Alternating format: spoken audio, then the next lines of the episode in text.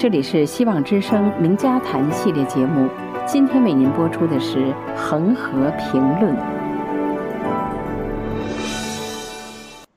听众朋友好，欢迎您收听《恒河评论》，我是阳光，我是恒河，大家好。中共呢四处出击，惹怒了里里外外的各方族裔。那么四面的战火呢是一触即发。那我们看到，在这个热战的阴影之下呢，还有一处叫看不见硝烟的战场，就是中共和西方国家之间的媒体战。那么最新的这个媒体战呢，是烧到了澳大利亚。在稍早的时候，北京扣押了一位在中共环球电视网工作的澳洲华裔主播陈磊。那么之后呢？澳洲的驻北京大使馆是通知另外两位澳洲媒体工作者尽快离开中国。然而就在他们离开中国的前夕，竟然就被中共的公安通知说禁止他们离境。那么中澳两国经过了五天的外交对峙，这两名媒体人士呢，终于安全地回到了澳洲。那么我们看一下，在这一系列事件后面有什么内幕呢？我们今天就请恒河先生来分析一下。那么，恒河先生，这个中共扣留了澳洲的华裔主播陈磊，这是一个月之前的事情。呃，他的罪名呢是刚刚公布，是说他危害国家安全。那么这件事情其实就有点让人琢磨不透，因为陈磊是在中共的环球电视网的主播，那么环球电视网呢就是海外的 CCTV。那中共怎么开始抓自己人了呢？而且我们看到陈磊他又说他自己是热情的中国故事讲述者。所以，他应该就是说中共大外宣的积极参与者呀。呃，对，这有两个可能，一个呢就是中共对澳洲的报复，因为陈雷是澳洲公民，所以只要抓了澳洲公民就算是报复了。第二种可能性呢，就是卷入了中共的权力斗争，就这个陈雷啊。我个人觉得还是报复澳洲的可能性比较大。陈雷呢，虽然是大外宣的一部分。但是呢，大外宣呢，它也分里外的。他在外围呢，雇佣了很多外国人。那么那些人呢，他只是工具，他从来就不是真正中共认为的自己人。也就是说，在必要的时候，这些人是可以被牺牲的。相比较中共和澳洲关系，当中共需要绑人质来对澳洲施加压力的时候，作为大外宣外围记者的重要性。就低很多了。而作为 CGTN 的主播，卷入中共高层权力斗争的机会其实是很小的，就至少比央视的后宫要小得多嘛。而卷入中低层或者是地方事务的机会呢，虽然要大一些，但是同时作为外国公民的保险系数也大。也就是说，如果他在省一级或者是地方上闯了祸的话，地方当局一般不敢惹，他不会去主动抓外国公民。所以说这一次呢，显然是中央的决定。另外一方面呢，就他本人来说，虽然说参与中共大外宣的外围，绝大多数是自愿的，但是呢，也不排除有的人是糊里糊涂卷进去的，有的呢可以说是偶然失足的，也有呢当时加入进去的时候是全心全意的。但是呢，他经历了特殊事件以后也会清醒。陈雷将来也许会有机会写个自传，把这个内幕披露出来。但是有一点呢，很可能是真的，就是澳洲媒体啊报道，他之前很长时间在脸书日志当中多次对中共在疫情当中的表现非常不满意。呃，这个从他脸书上摘下来的，所以显然他是。在这之前，他没有表达过任何不满意，所以说这一个事件呢，可能触动他的哪一部分了，结果呢，他就很不满意。当然了，他被扣留不一定和他表达不满有关，而仅仅是因为他是澳洲人，而中共需要一个澳洲人做人质。但是我还是相信啊，多数人即使他曾经是中共大外宣的一部分，他仍然是有可能会觉醒的。无论是自己觉醒，还是在他人的帮助下，其实你说的绑架自己人，这个自己人范围其实也很广，因为中共有个统战系统，他随时可以把一些不属于他的人划到他自己这个范围之内去，所以这个自己人呢，他可以是在中国管辖权范围之内的普通人，或者中共不喜欢的人，可以是中共的敌人，也可以是中共的人，就真正的中共的人。那中共的人里面又可以分为核心的、一般的，还有外围的。需要的时候都可以绑架，只要能够对对方造成威胁和伤害就可以了。就是绑架所要威胁的那个人，或者那个组织，或者那个国家，因为毕竟在自己的统治下，他要绑架谁都很方便。比起真正的这个土匪绑匪，那时候土匪绑匪是不吃窝边草的，他得到别人的地盘上去绑架别人。相对来说，中共绑架在自己管辖范围之内的，那不是比绑匪到别的地方去冒险要容易的多了吗？所以中共它是历来搞人质外交，以前人质外交最早的时候就是绑架在他自己统治下的异议人士，来向西方国家讨价还价。你比如说魏金生等人，尤其是每年那时候不是审查最惠国待遇嘛，每到这个时候呢，中共就会绑几个中国的国民、民主人士，然后呢，到时候释放一两个，那别人就说哦，人权有改善。他用这个方法。那个时候还很有成效，后来呢，当然就发展到绑架外国人了。比如说，为了这个保孟晚舟，绑架了加拿大人，那个效果就很不好。那我们看到这个陈磊被扣之后呢，有另外两位澳媒的记者呢，他们就想啊尽快的离开中国。那么呃，他们在撤回到澳洲之前呢，呃。因为中共的公安通知他们禁止离境，他们就吓坏了，他们就躲到澳大利亚的使使馆避难了几天。他们自己说呢，是害怕自己被消失。那这到底是怎么回事呢？他们是做了什么呢？他们自己这么担心？我觉得这和他们做了什么事情没有关系。我相信这两个记者呢，只是做了记者该做的事情，就是说尽力报道发生在中国的事情。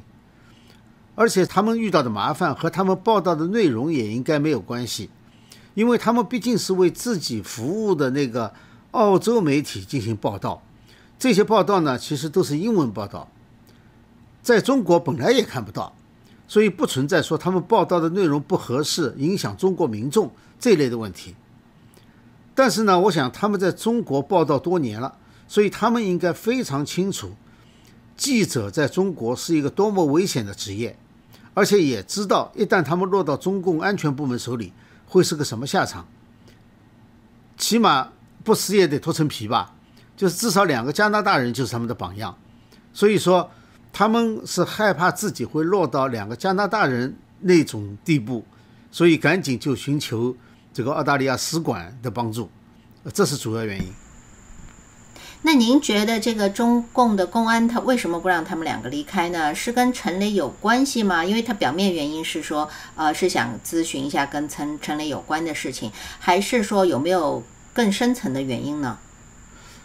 我想至少有三件事情呢是可能相关的。第一件事情呢是陈雷的事情，也许中共认为这两个记者和陈雷有关系，因为都是澳洲人嘛，而且都是在媒体工作。那都在北京，可能很有机会是认识的。那么想从他们那里找到可以给陈雷定罪的证据。不过如果是这样的话呢，正好说明中共当局抓陈雷是出于政治原因，先抓人再找证据。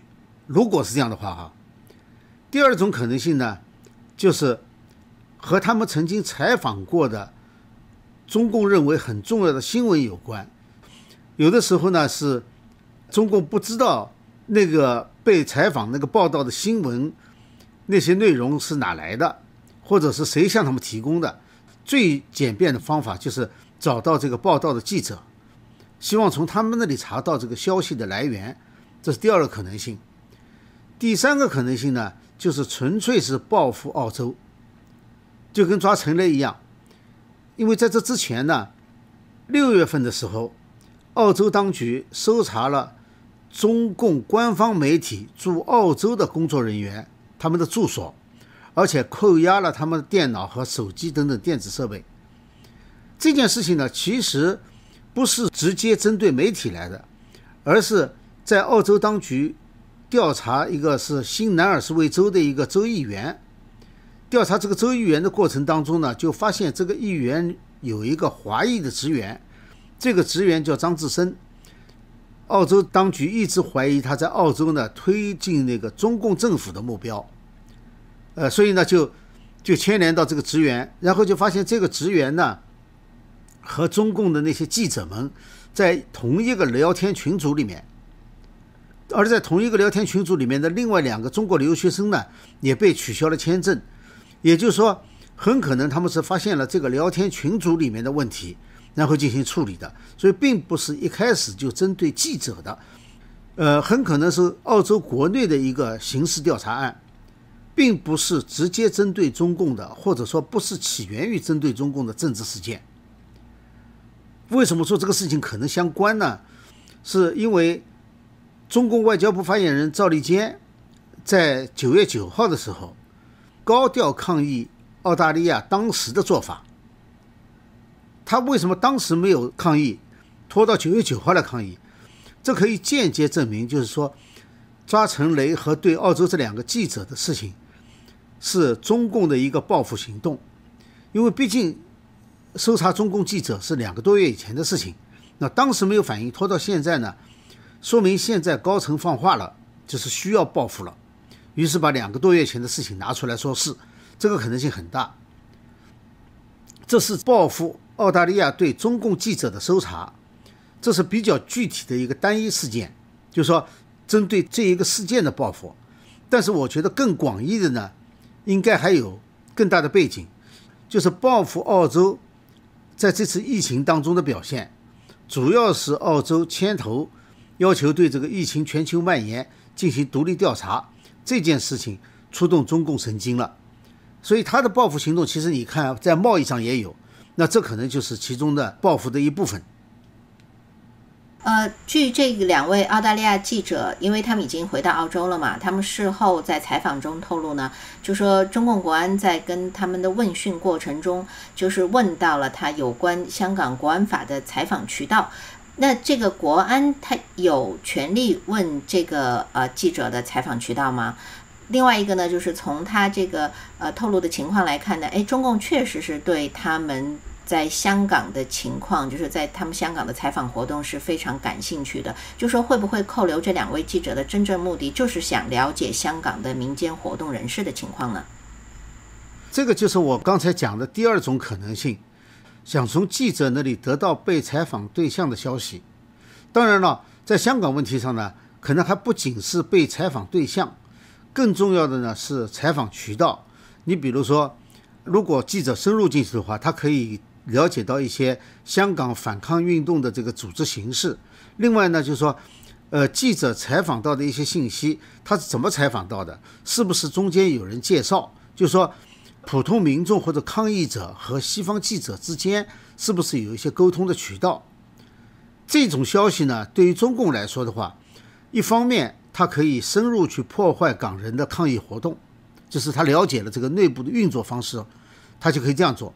另外一方面呢，他也可以构陷港人当中的这个活跃人物，还有运动的领袖，就是通过从记者这条路找出一些罪名来，去构陷那些运动当中的比较活跃的人。这个呢，从国安所问的问题呢可以看出来，就是说这些确实是他们感兴趣的。也可能呢，就是他们想知道的。至于说国安有没有权利问的话，国安呢跟公安不一样，公安呢它是管国内，国安呢是管国外。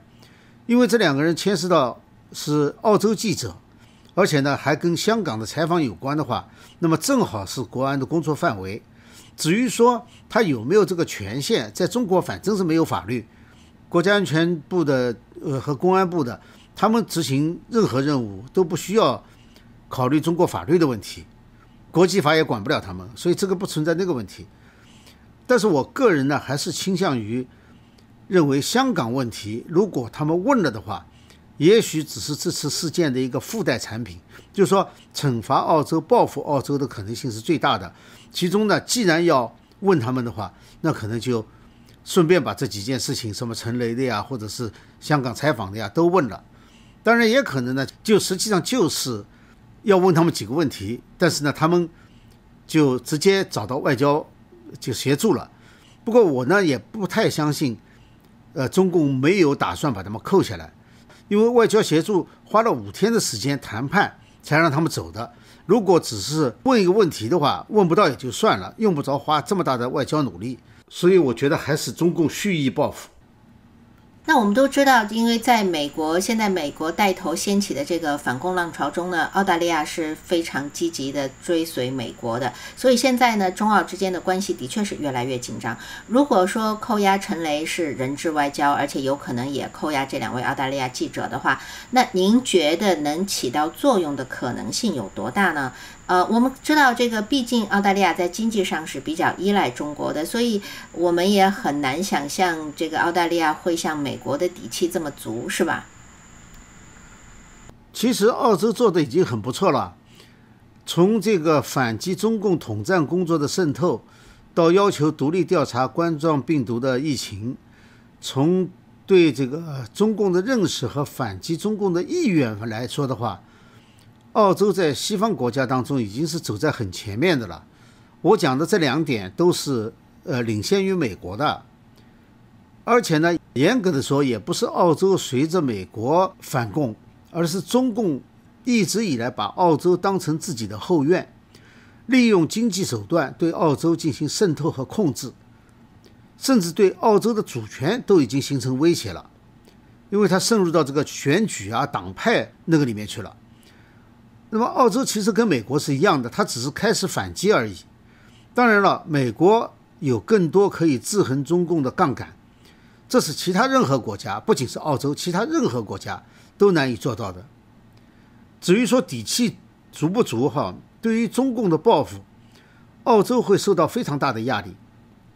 尤其是澳洲呢，在铁矿石等等这种工业原料，还有农牧业产品这方面呢。它的出口依赖中国市场的依赖程度，比美国任何一个工业都要严重的多。所以说，如果说中共的报复压力仅仅施加到澳洲身上的话，那澳洲会很难承受。所以，我认为，如果更多的国家能够站出来对中共说不的话，那么每个国家的压力就会减轻。因为中共如果是每个都要报复的话，也就是全面报复了。全面报复就是说，中共就面临了一个，他会伤及自己了，就会有这样的后果，所以他不可能对所有人报复，他只能选择性的。这时候就是大家都都能够站出来对中共说不，那就好了。另外呢，还有一点，就是在大多数情况下，讨好中共，不管是国家也好，组织也好，公司也好，他并不能够使自己处于一个不被中共打压的地位，就是想得到什么好处。用讨好中共的方式是得不到的。这次最后逃离中国的两个记者之一，就是一个 ABC，就是澳广的记者。我们知道，澳广长期以来一直在讨好中共，甚至前中共政治局常委李长春，在应该是二零零九年的时候访问访问澳洲的时候，还专程去参观了澳广。就是今年前不久，澳广还发表了。攻击法轮功的报道，当然，这个报道出于什么目的？是不是为了讨好中共？这个我们不好说，因为只有他自己知道。但是他肯定知道，中共是非常高兴看到这样的报道的。然而，当中共翻脸的时候，他不会因为你有了那个报道就放你一马，这个是不可能的。所以这次我们也看到，中共并没有在对待澳广的记者方面有什么特别优惠的地方。并不是因为他讨好了中共的报道了，他就怎么对他好？没有这种事情。这个而且不是第一例，在这之前已经有过。澳洲的新闻集团很久以来一直想进入中国市场。那个新闻集团的头子不是默多克吗？默多克的儿子詹姆斯·默多克，甚至在西方媒体的会议上，他突然跳出来指责西方媒体在报道法轮功事件上面对中共不公平。这是二零零一年的时候，那个时候正好是新闻集团非常想进入中国的时候。这个除了讨好中共以外，没有其他任何意义，没有任何其他的解释。然而，就在消耗了二十亿，我不知道是美元还是澳元哈，花了整整十年的时间以后，还是在中国市场上一事无成。最后，新闻集团不得不退出中国。这就是一个例子，你再讨好他都没有用，尽管你讨好他的是你认为中共最喜欢的事情，都没有用。脸书的扎克伯格现在也明白了，就中共绝对不会让他进入中国市场的，他就是个人做出这么大的牺牲，跑到天安门广场跑步吸雾霾都没有用。那么我们看到现在这个澳大利亚对这个记者这件事情的反应呢，可能也确实表达出来他们。呃，目前处在这个压力之下哈。他的外长佩恩对这件事情呢，虽然说表示让让人失望，但他又说不会报复中共，不会吊销中共在澳大利亚记者的签证。呃，您怎么解读他的这种态度呢？这个态度应该是还是可以理解吧。呃，因为不见得所有的人都能够这么一对一对等的去跟中共碰撞，而且呢，这个事情呢，这是对于。双方互派记者的问题呢？这本来就是不对等的。西方媒体派驻中国的记者是真记者，他没有其他的身份和没有其他的功能。而中共派驻西方国家的呢，那些记者他不是记者，他是党的喉舌。这还真不是骂他，是他们自己说的。除了喉舌以外，还有兼有间谍和颠覆活动的功能。澳洲当局搜查。那些记者就是因为他们和澳洲的政客有关系，所以就是他有间谍和颠覆功能了。呃，除此以外呢，双方在派驻人数上、活动的自由度上都相差太大。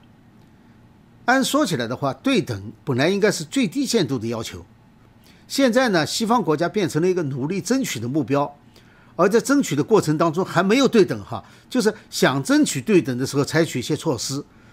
就要被中共外交部不停的抗议谴责，说是一些敌对势力有意的在破坏中国和某某国家的这个友好关系，弄得好像是西方国家在挑衅一样。